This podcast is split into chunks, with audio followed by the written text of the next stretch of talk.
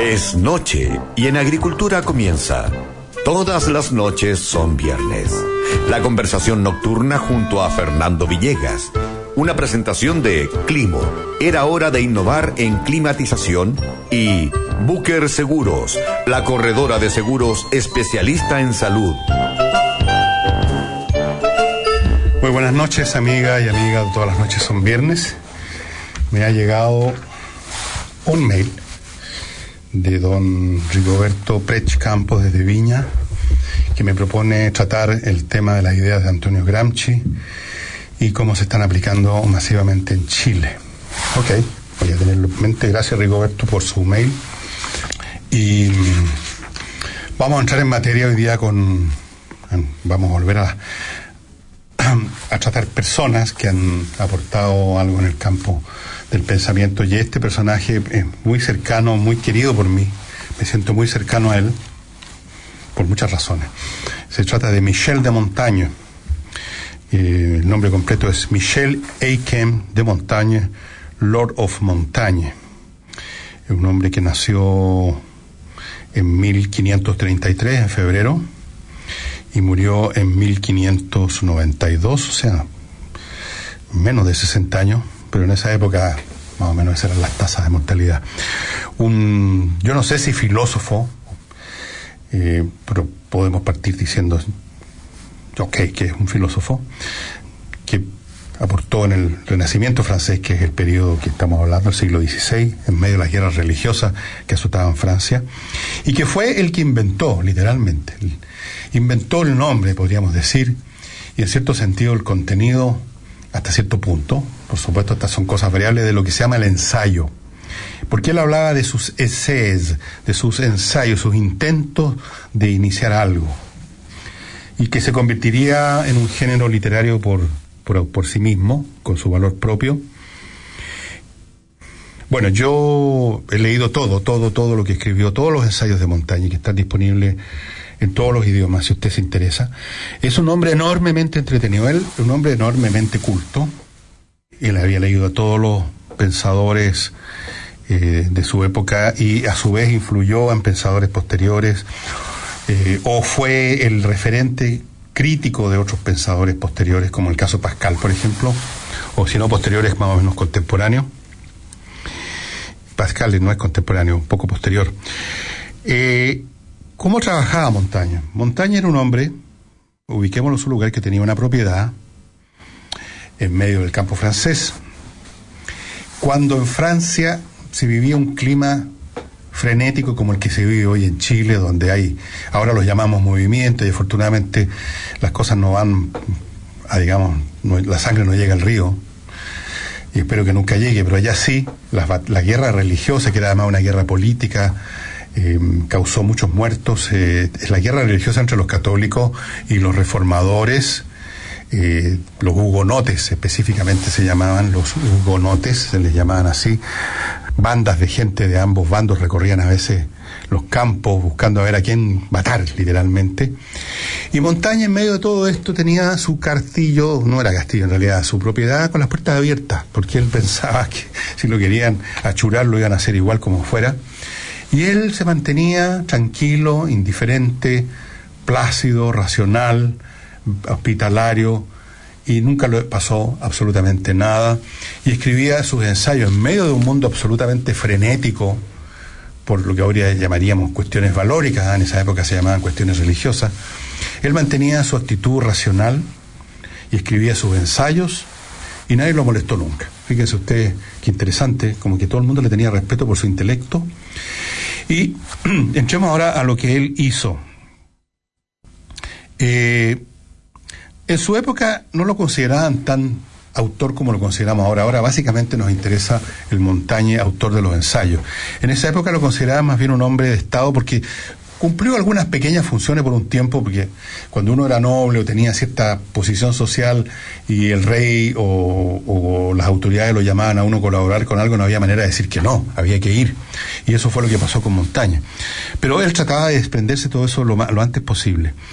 Y lo que le interesaba a él era llegar a su propiedad, encerrarse en una especie de torreón que está todavía en Francia, es un lugar de visita, es como un museo, un, torreón y entonces en el piso superior tenía sus libros, su escritorio y se dedicaba a escribir su ensayo que eran divagaciones en el más elevado estilo. Si ustedes toman un ensayo de montaña que se llama, qué sé yo, la filosofía de Aristóteles, estoy inventando una cosa, no, no hay un ensayo que se llame así, podía partir con Aristóteles y terminar hablando de la cría de caballos de carrera. Y tenía razones para en esa divagación llena de inteligencia y de notas eruditas y de citas de autores de la antigüedad, pues se lo había leído todo, eh, nunca dejaba de hacer reflexiones repletas de sentido común, de inteligencia, repletas de tolerancia. Eh, él no creía en sistemas, por lo tanto, él no podía subirse al lomo de ninguna de las doctrinas religiosas que estaban dispuestos a matar al prójimo. Él miraba todo con mucha duda, era un escéptico de corazón, no era un escéptico que llegó al escepticismo porque leyó algún escéptico o porque se votó a chorito las pampas, como hacen algunos esos jóvenes que decían yo no estoy ni ahí, pero era una postura emocional, nada más que no tenía ningún fundamento intelectual.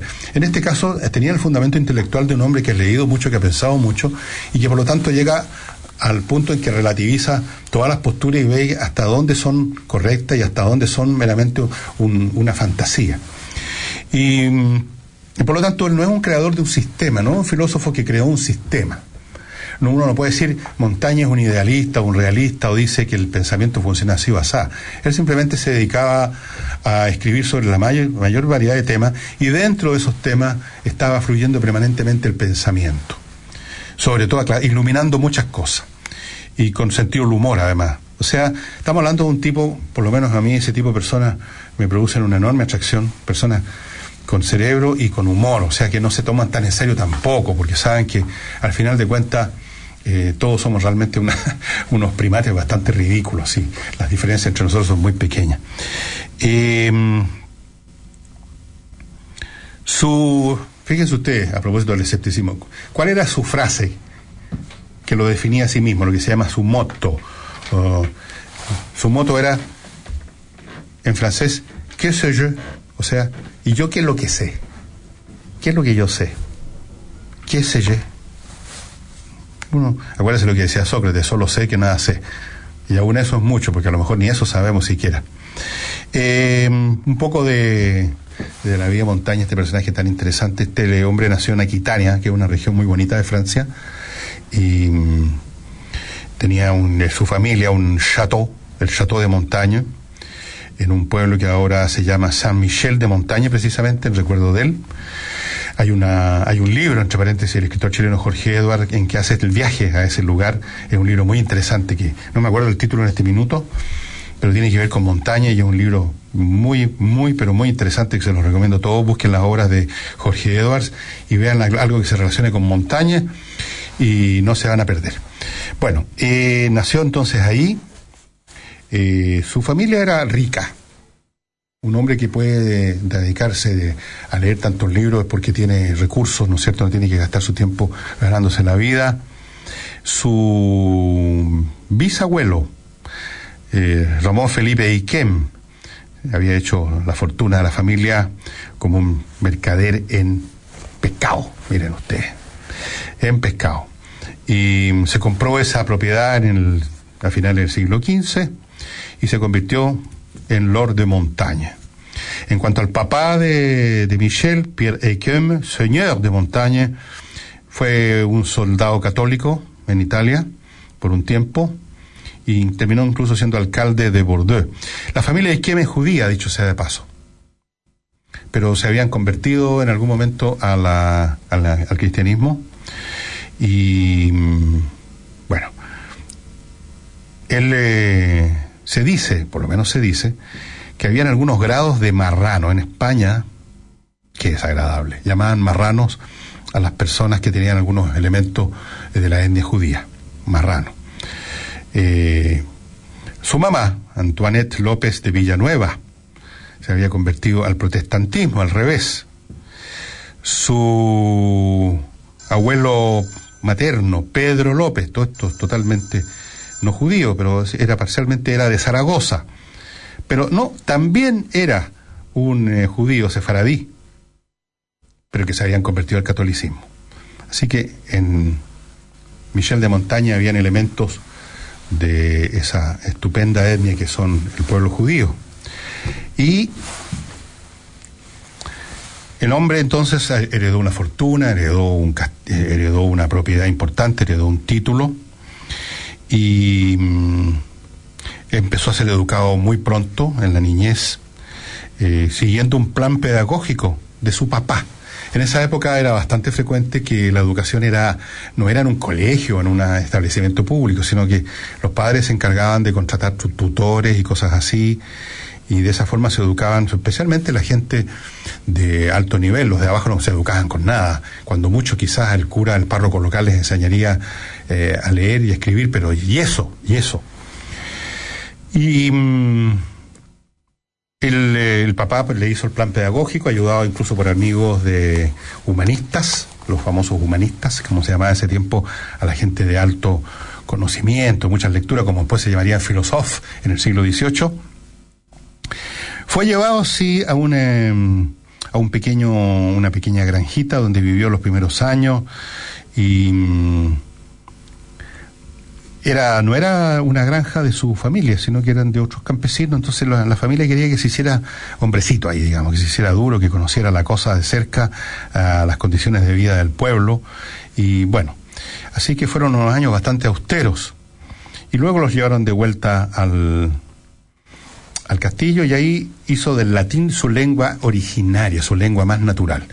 Cosa no tan rara porque en esa época el latín era, era un poco, era bastante no como el inglés, que es una lengua que lo habla todo el mundo, que la puede hablar todo el mundo, una lengua de intercambio, sino que el latín era la lengua, eh, como en algún momento fue el francés, después de la gente culta, que leía era el latín. Vamos a una pequeña pausa y volvemos con a Michel de Montaño.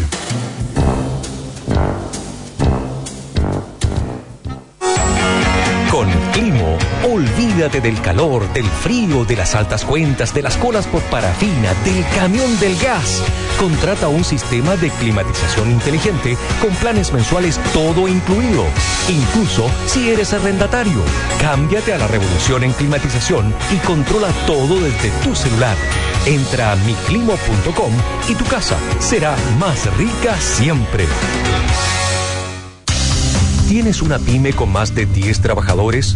Booker Seguros, especialista en el área de salud, te ofrece un seguro complementario con un plan perfecto para tu empresa, con importantes beneficios para incentivar y motivar a tus trabajadores. Y solo desde 13 mil pesos por persona. Conoce todos los beneficios en bookerseguros.cl. Booker Corredores de Seguros Limitada intermedia los seguros cuyo riesgo es cubierto por compañías de seguros debidamente inscritas en la CMF.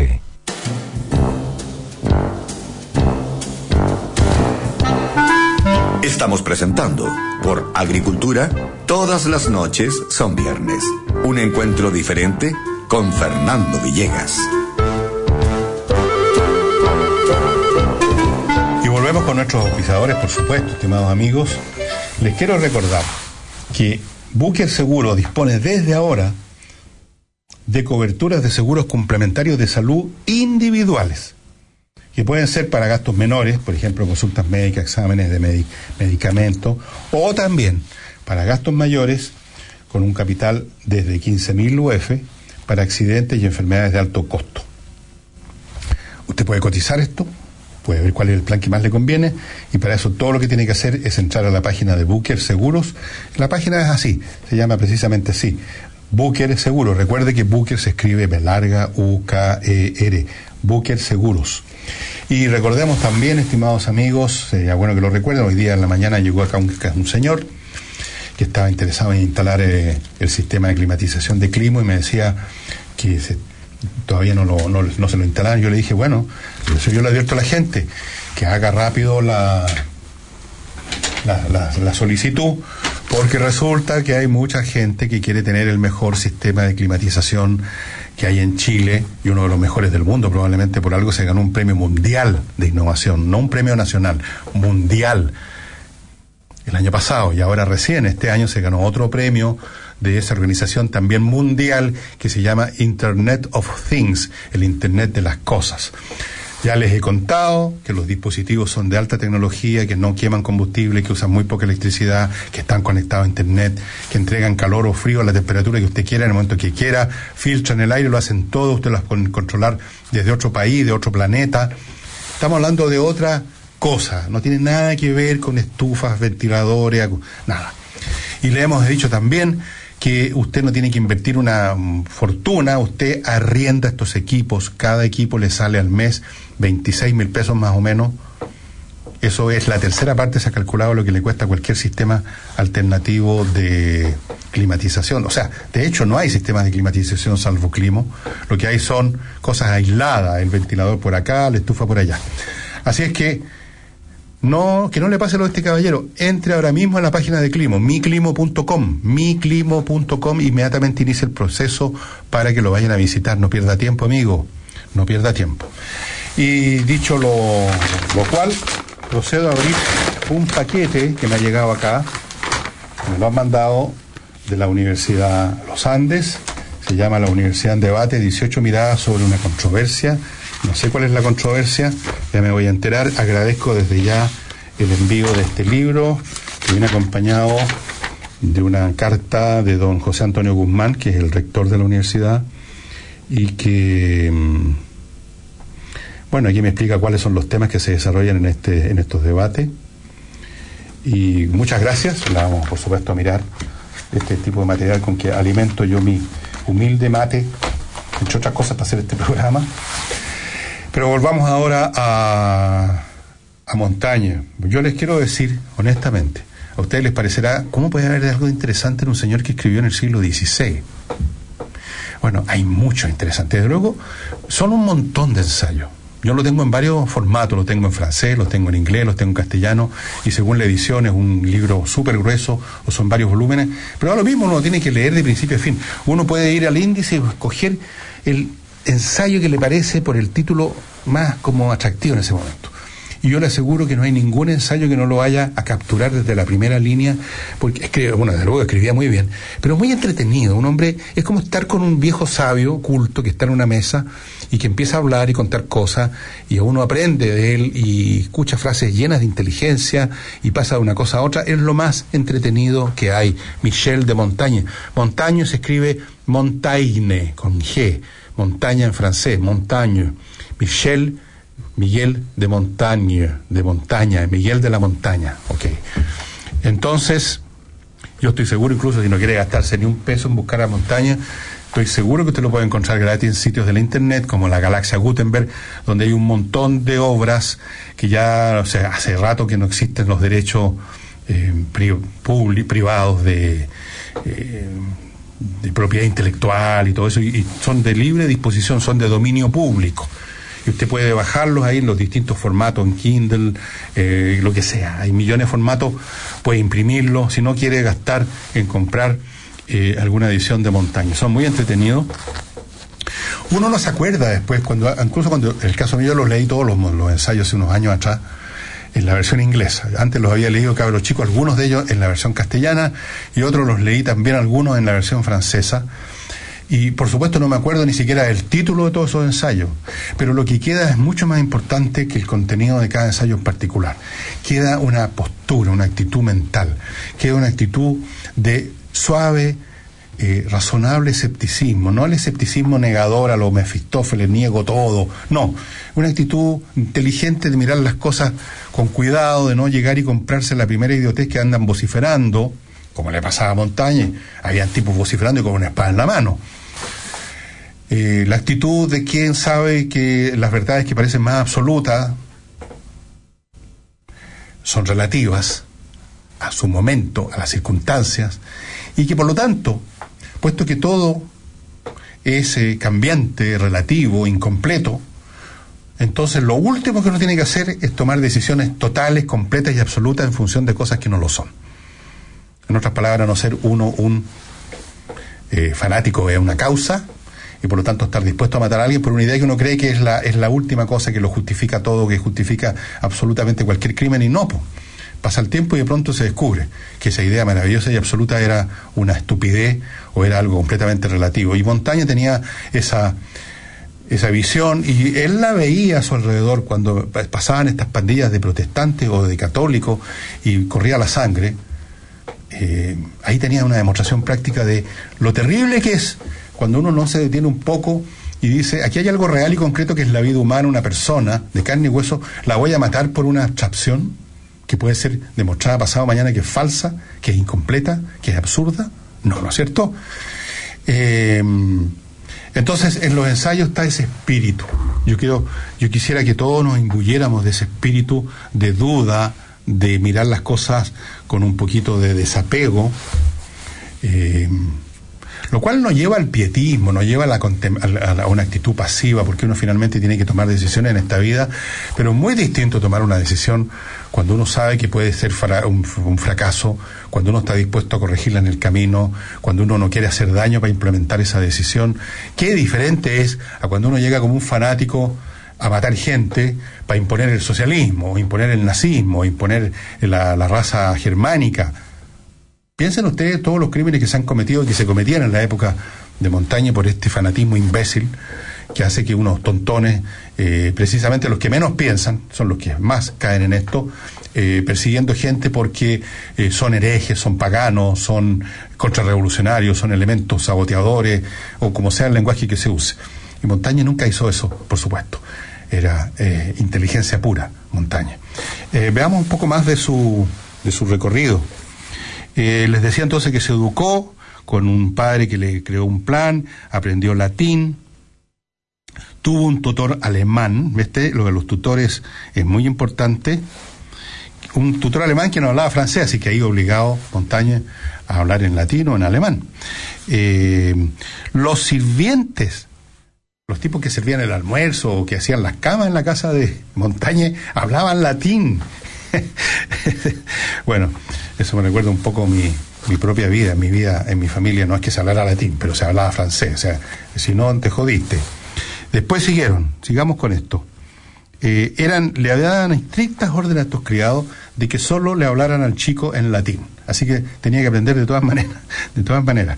Eh, lo mismo se aplicaba a su mamá, a su papá, todo el mundo hablaba latín allá adentro. No había otro idioma que el latín. Esto les parecerá a ustedes una locura, una estupidez, ¿por qué no hablaban en francés? No, no, no, no. Esas cosas que parecen locura, esas disciplinas intelectuales, que tema que hemos hablado mil veces, son fundamentales. No solo para aprender el idioma, en este caso el latín, sino para desarrollar la disciplina intelectual. Eh, bueno, lo familiarizaron con el griego. Ese era otro idioma que la gente culta en esos periodos, no todo, ¿ah? el, griego es más inaccesible, es un idioma muy rico, muy, muy, pero muy rico, el idioma de la filosofía puramente, propiamente tal, les voy a decir. Pero tenía, estaba familiarizado, o sea, podía, más o menos así como uno está familiarizado, realmente, si ustedes me pasan un libro en italiano, en portugués yo no soy portugués parlante propiamente en italiano, pero lo puedo entender bastante. Ser lo suficiente para poder leer un libro en esos idiomas y este señor, Montañe, se familiarizó en el griego en esa, de esa misma manera. No lo podía hablar ni escribir, pero podía más o menos entendérselas con libros escritos en griego. Así que en medio de este ambiente tan culto y con latín y con tutti, ustedes comprenderán que el muchacho se, por Dios que se formó intelectualmente bien, pero además el padre, que era, se ve que un hombre muy listo, eh, inculcó en el niño un espíritu de libertad y de delicia, de, deleite, de eh, asumir sus actividades intelectuales como algo que no, no como algo ario, sino como algo jubiloso que produce el contentamiento del pensamiento en acción. Y ahí ustedes ven cómo se va formando el carácter de este hombre.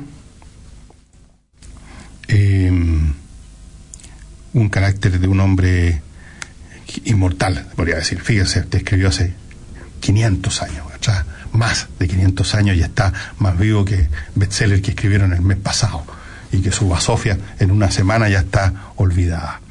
Les podría ir contando más cosas de montaña y quizás podamos dejarlo para otro programa porque me dicen que ya se nos acaba el tiempo y les dejo la tarea, o no la tarea, la, la recomendación, que se ubique en algún libro de, de montaña los ensayos, los ensayos.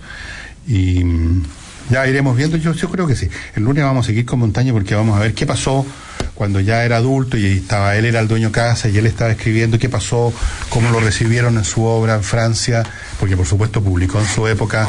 Vamos a contar una pequeña historia de amor que tuvo por ahí con una niña muy joven, eh, que es precisamente el uno de los centros del libro que escribió mi amigo Jorge Edward sobre sobre montaña y sobre otras cosas, porque a Jorge también le gusta divagar un poco a la montaña, y es un libro en que él cuenta su viaje precisamente ir a visitar este lugar y, cuenta cosas y de repente en el libro de, de, montaña, de, de Edward se mezcla eh, su narrativa de su viaje con ficción de cómo imaginó una tarde que Montaño y esta niña muy joven, demasiado joven para él, eh, se, se, acercan demasiado, por así decirlo, una tarde esas en que todo llama a lo erótico, al amor sea, las flores tirando sus perfumes, las abejas revoloteando por todos lados. Bueno, un estupendo libro. Y eh, el lunes vemos eso, a ver si me acuerdo de revisar en mi biblioteca cómo se llama el famoso libro de, de Jorge Edward, pero si ustedes lo buscan en internet de seguro van a encontrar al tiro eso. Y será hasta el lunes entonces. Muchas gracias. ¿Tienes una pyme con más de 10 trabajadores? Booker Seguros, especialista en el área de salud, te ofrece un seguro complementario con un plan perfecto para tu empresa, con importantes beneficios para incentivar y motivar a tus trabajadores. Y solo desde 13 mil pesos por persona. Conoce todos los beneficios en bookerseguros.cl. Booker Corredores de Seguros Limitada intermedia los seguros cuyo riesgo es cubierto por compañías de seguros debidamente inscritas en la CMF. Olvídate del calor, del frío, de las altas cuentas, de las colas por parafina, del camión del gas. Contrata un sistema de climatización inteligente con planes mensuales todo incluido. Incluso si eres arrendatario, cámbiate a la revolución en climatización y controla todo desde tu celular. Entra a miclimo.com y tu casa será más rica siempre.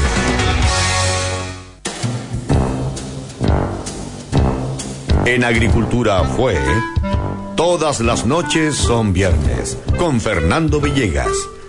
Una presentación de Climo. Era hora de innovar en climatización. Y Booker Seguros, la corredora de seguros especialista en salud.